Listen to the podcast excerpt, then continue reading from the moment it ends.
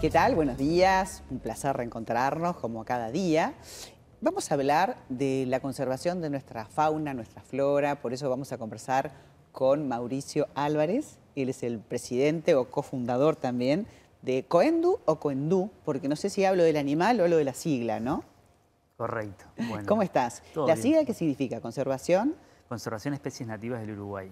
Buenísimo, buenísimo. Nos encanta. En este programa nos interesa este, hacer el servicio de dar información y difusión. ¿Cuánto tiempo hace que están trabajando por esta causa? Mira, nosotros empezamos a, bajar a tierra desde una... Es más, tenemos un trabajo que se llama eh, las redes sociales como, como conservación, porque bajamos de una red social, ¿no? O sea, nosotros fuimos un download, por decirlo así, de, Facebook, de un grupo que se llama Grupo Uruguay Conservación de Fauna y Flora Autóctona. Mira qué bueno, qué fuerza tienen las, las redes, ¿no? Sí, o sea, eh, las redes tienen un buen uso y un mal uso. Bueno, en este caso es el buen uso. Ese grupo era un grupo creado por, bueno, por Martín Abreu, otro de los fundadores, eh, que venía creciendo muchísimo, muchísimo, muchísimo, y gente con preocupación, con fotos, que traía todo el tema de flora y fauna. Y en septiembre del 2013 un evento de casa de una familia que, en las semanas de turismo salía, hacía turismo, por decirlo así, y tenían dos álbumes, y en los dos álbumes había agua subirá y carpinchos casados. Eso como que, no sé, eh, nos tocó ahí... Sí, te hizo ruido. Hizo ruido. Y había que hacer algo. Sí, y generamos ahí en el grupo como una instancia que nos unimos, generamos una denuncia que viajó a Rocha 33, bueno, recorrió Montevideo, Canelones, Maldonado, buscando firmas y se presentó en aquel momento a lo que era el Ministerio de Ganadería, Agricultura y Pesca, ya no sé si surgirá en la charla, pero eh, la división fauna ha pasado por tres ministerios en los últimos... Y ahora tenemos separado medio ambiente. Exacto. Y bueno, se presentó una denuncia con 311 firmas, papel, todos ciudadanos mayores de edad, que quedó en la nada esa denuncia. Pero ahí fue la, ¿no? lo que nos gestó, porque nos pusimos en contacto. parte de lo que ustedes hacen, además de concientizar y de, y de hacer toda una campaña de educación y de limpiar, básicamente, porque ahora vamos a hablar de dos, dos zonas en las que han trabajado muchísimo, inclusive en algunas han estado como siete veces, hablo de, la zona de Capurro, ¿no? de la playa. Pero también poder hacer la denuncia con, con, fuerza, porque a veces cuando uno va solo y dice, ay, acá está, queda en la nada, como, como el paso al principio. Exacto. Pero bueno, gracias a eso, eh, contactos entre varios, terminamos eh, reuniéndonos virtualmente, presencialmente, y el 26 de abril del 2014, formalmente en una reunión que éramos casi 30 en persona, yo estoy re orgulloso de eso porque no es fácil juntar eh, esa cantidad de gente en persona para crear una organización civil y bueno. Y han trabajado muchísimo en la zona de, Carrasco y también en la zona de Capurro. Sí, en limpieza sí. En limpieza son las dos playas, por llamar, bueno, Carrasco lo es, eh, que más hemos trabajado. Ahora, pero ¿Qué pasa? La gente no aprende, uno piensa, tenemos un pueblo oculto, eh, el uruguayo, digo, no hay problemas de, gente que no está alfabetizada. O sea, sabemos lo que está bien, lo que está mal, sabemos que las cosas que pueden entorpecer el medio ambiente, no vas a ir a tirar algo contaminante, pero sé que han sacado hasta heladeras de adentro de un arroyo, por ejemplo. ¿Cómo puede ser eso? Heladeras, neumáticos, dentadura postiza, si querés algo cómico, pero, no, puedo creer. Este, reloj, un reloj de arena antiguo, muy antiguo. O sea, hemos encontrado de todo. Sí, cosas muy fuertes, como decís, pesadas, colchones, que una vez que toman con el agua se vuelven imposibles de, manipular, mucha gente. Claro, porque el plástico es todo un problema que sabemos que existe, y, pero que, que vayan y tiren, no sé, electrodomésticos. El tema ahí es que Capurro, en la bahía, este, recibe del arroyo Pantanoso y el arroyo Miguelete, que si vos mirás para arriba hay todavía este, asentamientos y gente. Y Carrasco pasa lo mismo.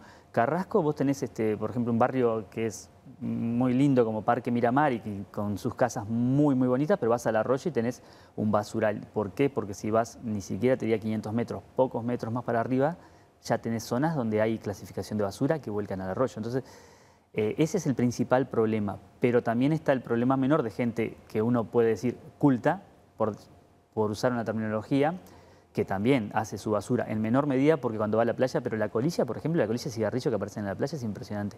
Y eso es algo que yo, que fui fumador, me animo a decirlo, o sea, el fumador no considera la colilla basura. Me gustaría hablar contigo de lo que ha pasado con el tema de la casa. Recientemente un proyecto de ley permite eh, la casa nocturna, permite la, casa con, con, mucho más este, flexibilidad de lo que estaba controlado antes, ¿no? Correcto.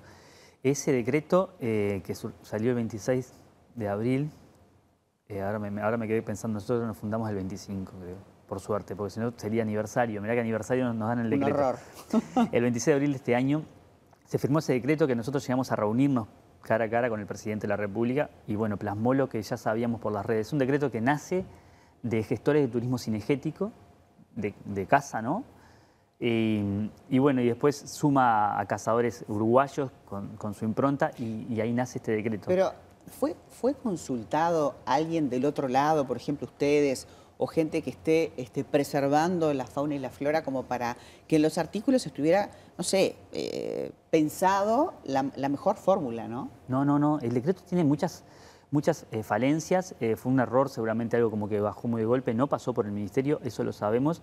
Ya lo sabíamos antes de recibir la información, porque es un decreto que modifica solo uno cuando debe- debería modificar dos. O sea, incorpora a un decreto cosas que están en otro decreto. O sea, la casa tiene una normativa de tal forma que tenía separado las cosas más específicas de, los permisos de casa en un decreto y otras más genéricas en otro. Los cambios para hablar clarito para la gente es que permiten, menos en Montevideo, cazar en prácticamente todo el país. Y además, eh, hacer caza nocturna, que antes creo que no estaba permitida. Correcto. Eh, modifica esas prohibiciones generales. Las prohibiciones generales, una era la casa nocturna, estaba prohibida la casa nocturna en todo el país, más allá que te dicen se llevaba a cabo, sí, se llevaba Sí, a cabo, sí. pero en forma ilegal. Que algo se lleve a cabo no quiere decir que, que estuviera bien ni que deba ser permitido. No siempre es así.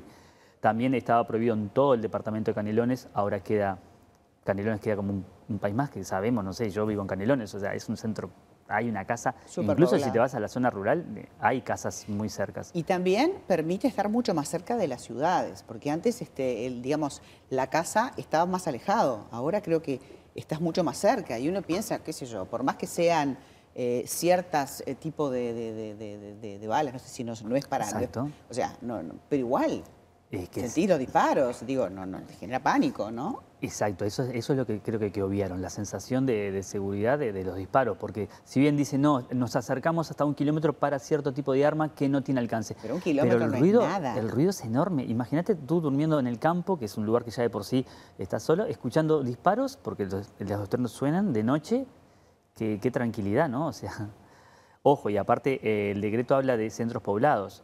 Una casa no es un centro poblado, o sea, yo en los hechos podría disparar, si mi alambrado está cerca de tu casa, podría disparar a 200 metros. Este decreto no es de exóticas, este, este decreto también involucra a las nativas, ¿no? Porque en Canelones puedo cazar todas las especies nativas permitidas, o, sea, no solo el axis y el jabalí o la liebre, ¿no? Era importante conversarlo contigo para que también todos hagamos conciencia dentro de lo que podamos cada uno colaborar en pro de tener nuestra, nuestra flora y nuestra fauna autóctona protegida. Sin duda. Mauricio, muchísimas gracias. Bueno, muchas Y gracias. gracias a por el trabajo que están haciendo. Bueno, ¿eh? gracias a ustedes por el espacio. Acá siempre la puerta va a estar abierta para poder hablar de estas cosas. Nosotros ahora nos tenemos que ir, pero ya saben que a partir de, bueno, de lunes a viernes, un poquito antes de las 10, estamos con ustedes siempre. Chao.